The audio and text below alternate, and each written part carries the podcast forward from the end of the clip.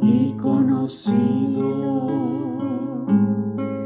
y se digna andar conmigo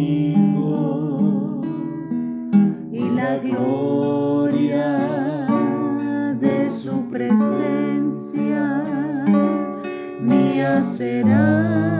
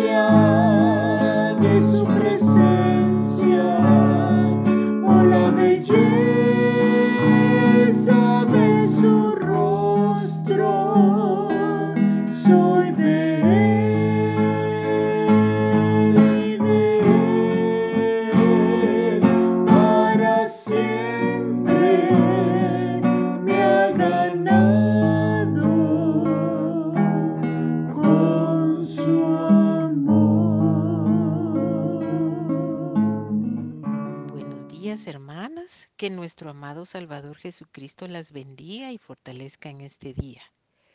Es un inmenso privilegio de parte del Señor poder compartirles el tema, el sufrimiento en los planes de Dios. Al observar cuánta aflicción y tribulaciones se ciernen sobre la humanidad entera, particularmente en estos últimos tiempos, debemos tener un entendimiento claro del por qué los sufrimientos para los cristianos son parte del plan soberano de Dios.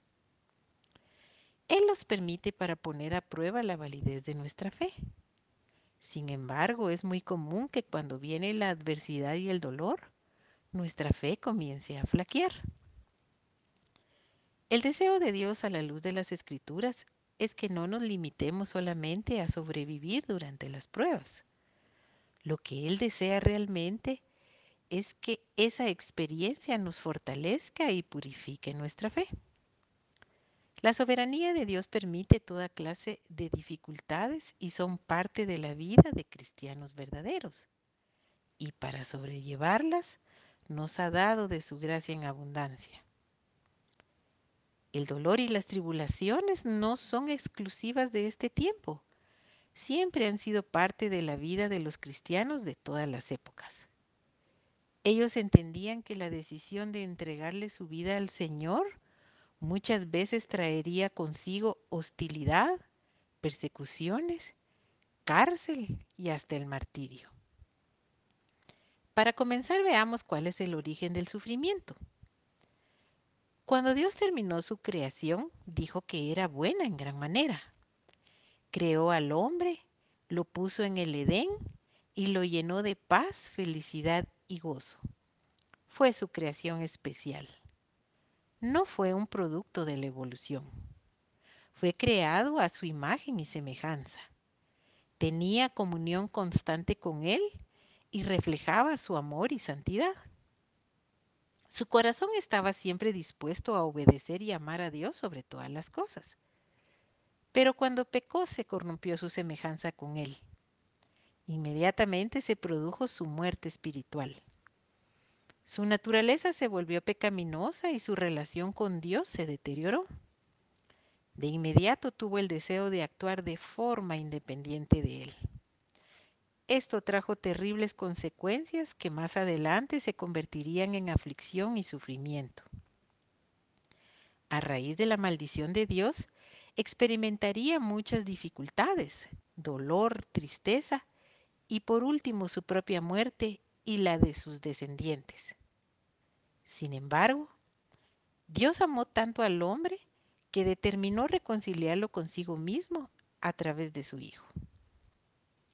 El sufrimiento de los justos es patente en todos los relatos bíblicos.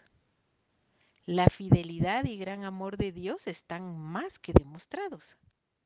Su palabra dice en Juan 3:16 que de tal manera amó Dios al mundo que ha dado a su Hijo unigénito, para que todo aquel que en Él cree no se pierda, mas tenga vida eterna. Sin embargo, que Dios nos ame profundamente no significa que quienes hemos creído en Cristo y le hemos entregado nuestra vida, estamos exentos de dificultades y aflicciones. En realidad el Señor en su palabra nos enseña más bien que debemos esperarlas. Juan 16:33 dice, Estas cosas os he hablado para que en mí tengáis paz. En el mundo tendréis aflicción pero confiad, yo he vencido al mundo. La Biblia nos muestra muchos ejemplos de siervos de Dios que experimentaron grandes sufrimientos. Job, José, David, Daniel, Jeremías, Esteban y Pablo, por citar a unos cuantos. Hay muchas razones por las cuales sufrimos los hijos de Dios. Veamos algunas de ellas debido a la caída del hombre, como ya vimos. Cuando el pecado entró al mundo, los quebrantos, la enfermedad y la muerte también entraron en la vida de los seres humanos. En Romanos 5:12 leemos, Por tanto, como el pecado entró en el mundo por un hombre y por el pecado la muerte, así la muerte pasó a todos los hombres por cuanto todos pecaron. También sufrimos porque vivimos en un sistema mundano lleno de maldad y corrupción. Este mundo está caído y en decadencia. La sociedad en general es depravada y está maldecida por el pecado. Los líderes mundiales rechazan a Dios y su palabra. Al ver a nuestro alrededor nos afligimos y angustiamos por el poder que el mal ejerce sobre tantas vidas. Muchas de ellas no reconocen al Señor porque le han rechazado o porque aún no han oído de la salvación que Él ofrece. Una característica de los verdaderos creyentes es que aman la justicia y aborrecen la maldad. Su alma se aflige por el pecado, la inmoralidad y el libertinaje que rige al mundo. En la Biblia vemos el ejemplo de Lot, quien se indignaba por la perversión de su tiempo y por la vida pecaminosa en extremo que a diario veía en Sodoma. En Ezequiel capítulo 16, versículo 49 y 50, vemos la descripción. He aquí esta fue la maldad de Sodoma, soberbia, saciedad de pan y abundancia de ociosidad tuvieron ella y sus hijas, y no fortaleció la mano del afligido y del menesteroso y se llenaron de soberbia e hicieron abominación delante de mí, y cuando lo vi, las quité. Es muy fácil comparar este panorama con lo que vemos en la actualidad. Leamos en 2 de Pedro 2, del 6 al 8, lo que sucedió más adelante. Y condenó por destrucción a las ciudades de Sodoma y Gomorra, y libró al justo Lot, abrumado por la nefanda conducta de los malvados porque este justo que moraba entre ellos afligía cada día su alma justa, viendo y oyendo los hechos inicuos de ellos. Lamentablemente fue su decisión ir a vivir a un lugar tan abominable a Dios como Sodoma. Sufrimos también por la obra del diablo, quien como dice la escritura, es el Dios con minúscula de este siglo. Él es el príncipe de la potestad del aire, según Efesios 2.2, y su poder domina esta época de maldad. En Juan 8:44 dice Jesús que el diablo ha sido homicida desde el principio y es padre de mentira. Además, dice la palabra en primera de Juan 5:19 que el mundo entero está bajo el maligno. El sistema del mundo está en rebelión contra Dios y esclavizado a Satanás. Por eso vemos con horror lo que a diario acontece. Violencia, criminalidad, inmoralidad, rebeldía, odio, corrupción, engaño, desenfreno y toda clase de maldad. Dios es soberano y ha permitido todo esto, pero pronto destruirá a Satanás, como podemos comprobarlo en Apocalipsis capítulos 19 y 20. Entonces se dirá, los reinos del mundo han venido a ser de nuestro Señor y de su Cristo, y Él reinará por los siglos de los siglos. Muchas veces sufrimos como consecuencia de nuestras propias decisiones y acciones. Este fue el caso de Lot, como vimos anteriormente, quien aunque estaba abrumado por los hechos inicuos que veía y oía, aún así estuvo dispuesto a tolerar la maldad de Sodoma por las supuestas ventajas materiales que allí obtenía. Esa mala decisión le ocasionó una gran tragedia a él y a su familia. Gálatas 6:7 dice, todo lo que el hombre sembrare, eso también segará. Este principio bíblico es de aplicación general. La falta de consejo y sabiduría, la desobediencia, la imprudencia, indisciplina, negligencia, indolencia, el darle lugar a la carne y el amar al mundo traen consecuencias desastrosas para el cristiano. En estos casos el Señor procede a disciplinar a quienes ha tomado por hijos, valiéndose del sufrimiento y el dolor. Esto tiene dos fines. Primero, que los creyentes no sean condenados con el mundo. Y segundo, que se mantenga una vida de santidad sin la cual nadie verá al Señor. En Hebreos 12:4 leemos, porque aún no habéis resistido hasta la sangre combatiendo contra el pecado. Y habéis ya olvidado la exhortación que como a hijos se os dirige, diciendo, Hijo mío, no menosprecies la disciplina del Señor, ni desmayes cuando eres reprendido por Él.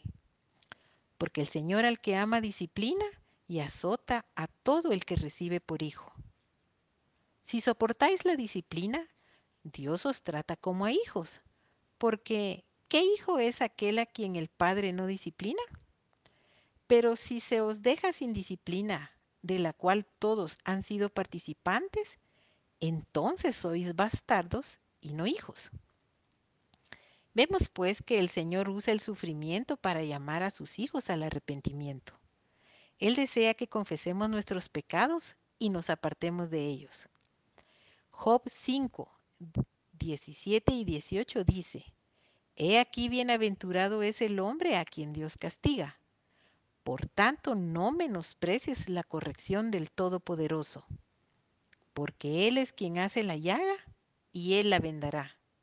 Él hiere y sus manos curan. Encontramos muchos ejemplos de esto en las Escrituras, como el caso de David y lo que hizo a Urías Eteo y su adulterio con Betsabé. Él padeció mucho por las consecuencias de este grave pecado. También podemos considerar el relato ampliamente conocido de la parábola del Hijo Pródigo de Lucas 15. Dios también usa el sufrimiento para probar nuestra fe, para ver si en realidad permanecemos fieles a Él. Esa fue la razón para permitirle a Satanás que afligiera a su siervo Job. Esto lo podemos confirmar leyendo Santiago 5:11. He aquí tenemos por bienaventurados a los que sufren. Habéis oído de la paciencia de Job. Y en el capítulo 1, versículos 2 y 3, que dice, Hermanos míos, tened por sumo gozo cuando os halléis en diversas pruebas, sabiendo que la prueba de vuestra fe produce paciencia. Él les llama a las diversas pruebas que enfrentamos los cristianos la prueba de vuestra fe, porque a través de ella se perfecciona la fe en Cristo. Primera de Pedro 1.7 dice, para que sometida a prueba vuestra fe, mucho más preciosa que el oro, sea hallada en alabanza, gloria y honra cuando sea manifestado Jesucristo. Por otra parte, el Señor también se vale del sufrimiento para ayudarnos a crecer en nuestro carácter. En Romanos 5.3 dice, también nos gloriamos en las tribulaciones, sabiendo que la tribulación produce paciencia. La paciencia en la Biblia significa la capacidad dada por Dios para vivir sin perturbación de ánimo los sufrimientos, aflicciones, oposiciones, injusticias y provocaciones. Es soportar sin murmuraciones las pruebas ordenadas por el Señor, esperando calmadamente en su misericordia y compasión. También en medio del sufrimiento aprendemos a depender menos de nosotros mismos y más de Dios y su gracia, así como a no enorgullecernos.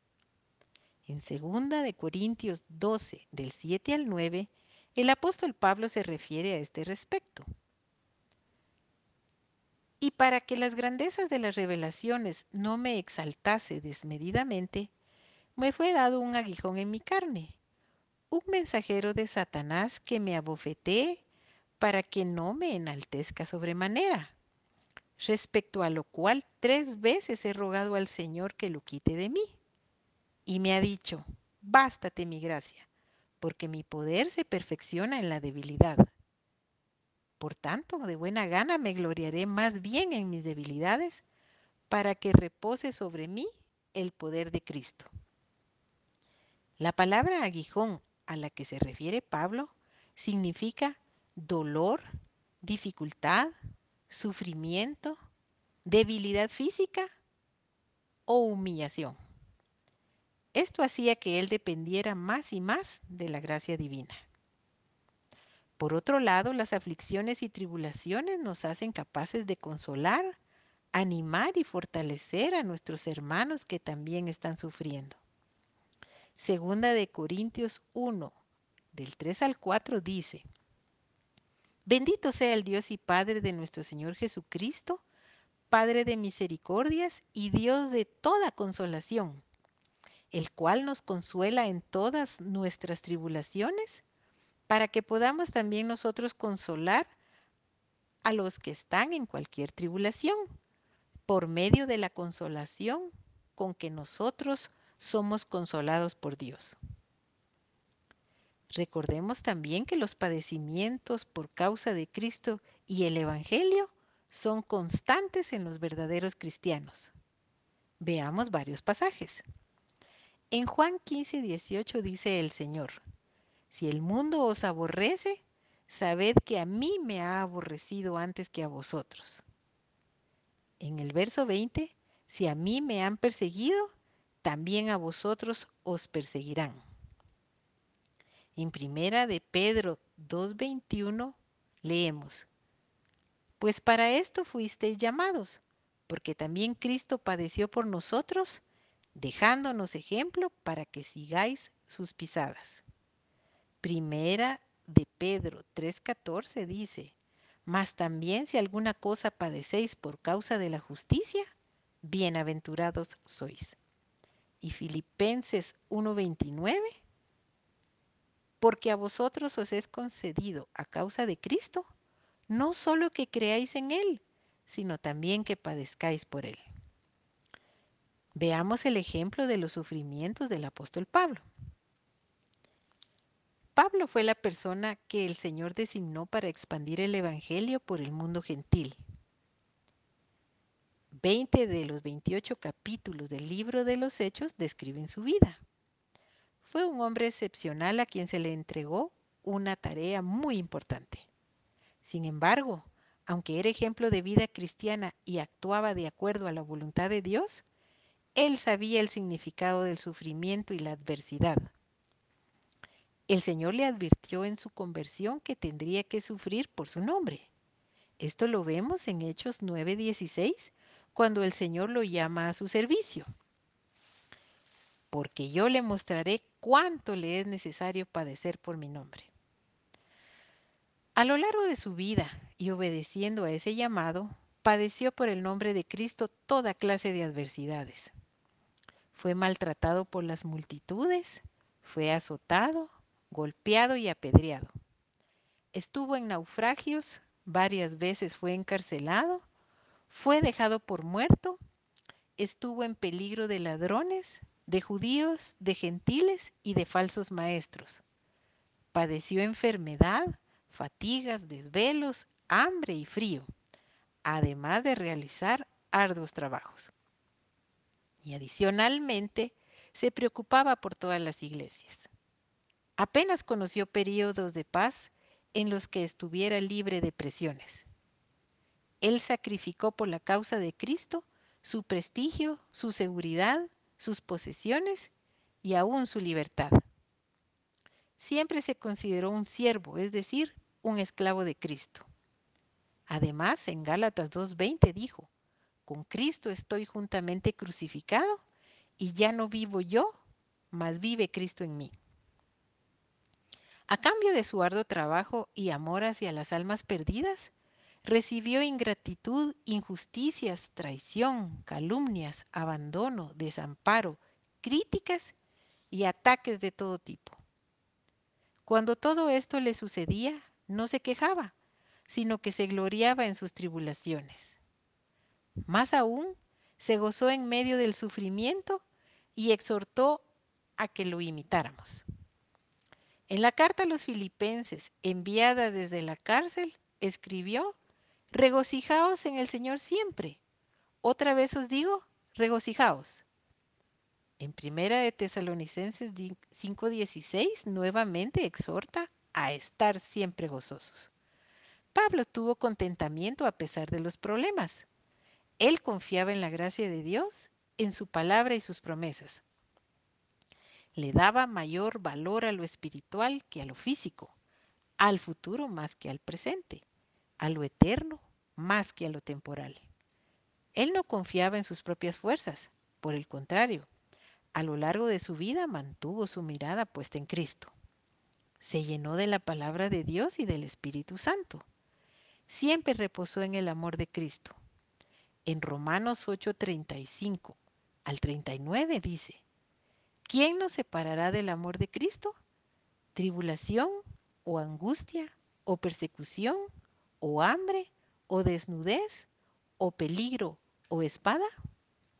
Antes, en todas estas cosas somos más que vencedores por medio de aquel que nos amó. Por lo cual estoy seguro de que ni la muerte, ni la vida, ni ángeles, ni principados, ni potestades, ni lo presente, ni lo porvenir, ni lo alto, ni lo profundo, ni ninguna otra cosa creada nos podrá separar del amor de Dios que es en Cristo Jesús, Señor nuestro. Como podemos apreciar en el relato bíblico, Pablo no se lamentaba ni le reprochaba a Dios por las dificultades que debía enfrentar. En Romanos 5.3, él dijo, nos gloriamos en las tribulaciones. La palabra gloriarse significa complacerse, alegrarse, estar contento, alabar y glorificar a Dios. Esa era la actitud que este siervo de Dios mantenía, la cual producía frutos de gozo, paz, paciencia, fe y mansedumbre. ¿Y cómo podía estar contento en medio de tanta lucha? La respuesta está en el verso 2 de Romanos 5 y es que estemos firmes en la gracia. Esa gracia es el poder y el favor de Dios para ayudarnos cualquiera que sea nuestra situación. Pablo, con la fortaleza que el Señor le daba, no se rendía, no retrocedía ni se mostraba vacilante. Nunca cambió su mensaje para agradar a los hombres y muchas veces vivió momentos angustiosos, incluso de muerte, pero él no confió en sí mismo, sino en el cuidado de Dios. Hasta el final de su vida se mantuvo firme ante la adversidad por medio del poder del Señor. En 2 de Timoteo 4, 16 y 17 dice, En mi primera defensa, ninguno estuvo a mi lado, sino que todos me desampararon. No les he tomado en cuenta. Pero el Señor estuvo a mi lado y me dio fuerzas para que por mí fuese cumplida la predicación y que todos los gentiles oyesen. Qué hermoso ejemplo de una vida entregada y rendida completamente al servicio y adoración del Señor. Pablo guardó la fe en tiempos de severas pruebas, se mantuvo fiel a su amado Salvador durante toda su vida y nunca lo negó. Peleó la buena batalla, terminó su carrera en medio de sufrimientos y persecución, tal como la comenzó, pero nunca perdió el gozo y la paz pudiendo exclamar victorioso, he peleado la buena batalla, he acabado la carrera, he guardado la fe.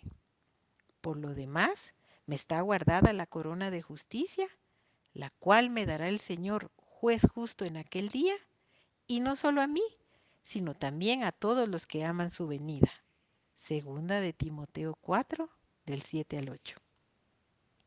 El Espíritu Santo le dio testimonio de que le esperaba en el cielo la amorosa aprobación del Señor y la corona de justicia. Muchos son los ejemplos bíblicos de vidas victoriosas a pesar de las tribulaciones.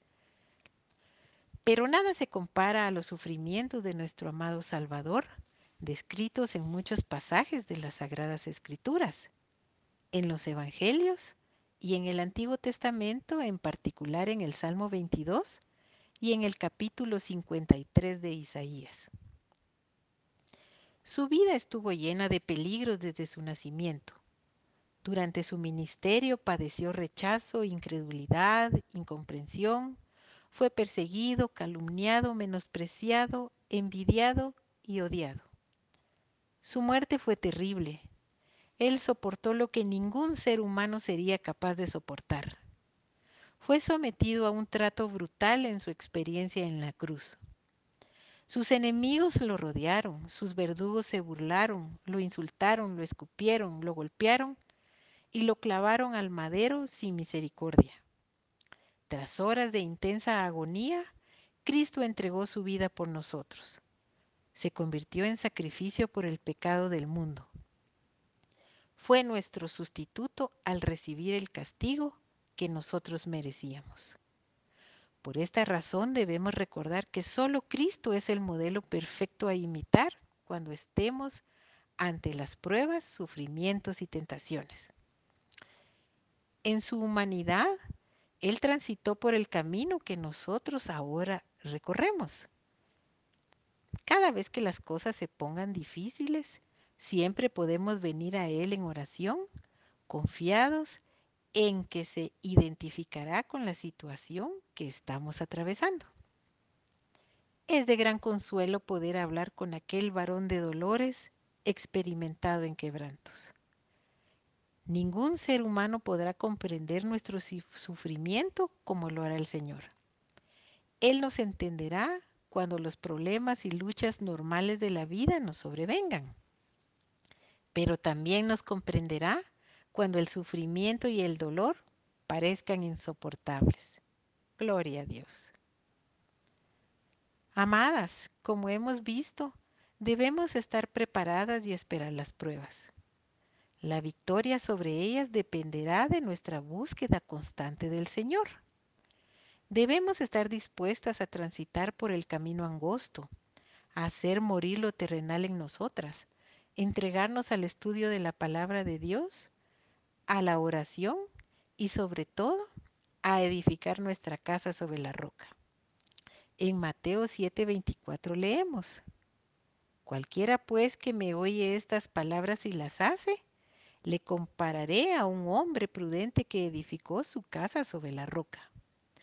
Descendió lluvia y vinieron ríos, y soplaron vientos y golpearon contra aquella casa y no cayó, porque estaba fundada sobre la roca. Pero cualquiera que me oye estas palabras y no las hace, le compararé a un hombre insensato que edificó su casa sobre la arena. Y descendió lluvia y vinieron ríos y soplaron vientos y dieron con ímpetu contra aquella casa. Y cayó y fue grande su ruina. Si obedecemos al Señor y nos tomamos de su mano, los sufrimientos y pruebas no nos derrotarán, porque Él las permite para nuestro beneficio. Romanos 8:28 dice, y sabemos que a los que aman a Dios, todas las cosas les ayudan a bien, esto es, a los que conforme a su propósito son llamados. Dios convertirá en bien toda aflicción, prueba y sufrimiento. Esto nos permitirá ser conformados a la imagen de Cristo. El Señor nos manda a no temer en medio de las pruebas, porque el temor puede debilitarnos y desalentarnos. En segunda de Timoteo 1, del 7 al 8 leemos, porque no nos ha dado Dios espíritu de cobardía, sino de poder, de amor y de dominio propio. Nada vendrá en nuestras vidas que no podamos soportar. En 1 Corintios 10, 13, versión Reina Valera 95, leemos, No os ha sobrevenido ninguna prueba que no sea humana, pero fiel es Dios que no os dejará ser probados más de lo que podéis resistir, sino que dará también juntamente con la prueba la salida para que podáis soportarla. Y finalmente, en primera de Pedro 5:10 dice, Mas el Dios de toda gracia, que nos llamó a su gloria eterna en Jesucristo, después de que hayáis padecido un poco de tiempo, Él mismo os perfeccione, afirme, fortalezca y establezca. Amén. Oremos. Amado Dios y Padre, te damos gracias por poder confiar en ti. Gracias porque tu palabra es eterna y no cambia. Te suplicamos, oh Dios, que tu Espíritu tome esta enseñanza y la imprima en muchos corazones que están atravesando por momentos difíciles y adversos. Que reciban consuelo, paz y confianza al saber que tú estás obrando en sus vidas y tienes todo bajo tu cuidado amoroso. Gracias porque tu Hijo, nuestro Salvador, se compadece de nuestras debilidades. Gracias porque por medio de su sacrificio podemos acercarnos confiadamente al trono de la gracia para alcanzar misericordia y hallar gracia para el oportuno socorro. Amén. Y aquel que es poderoso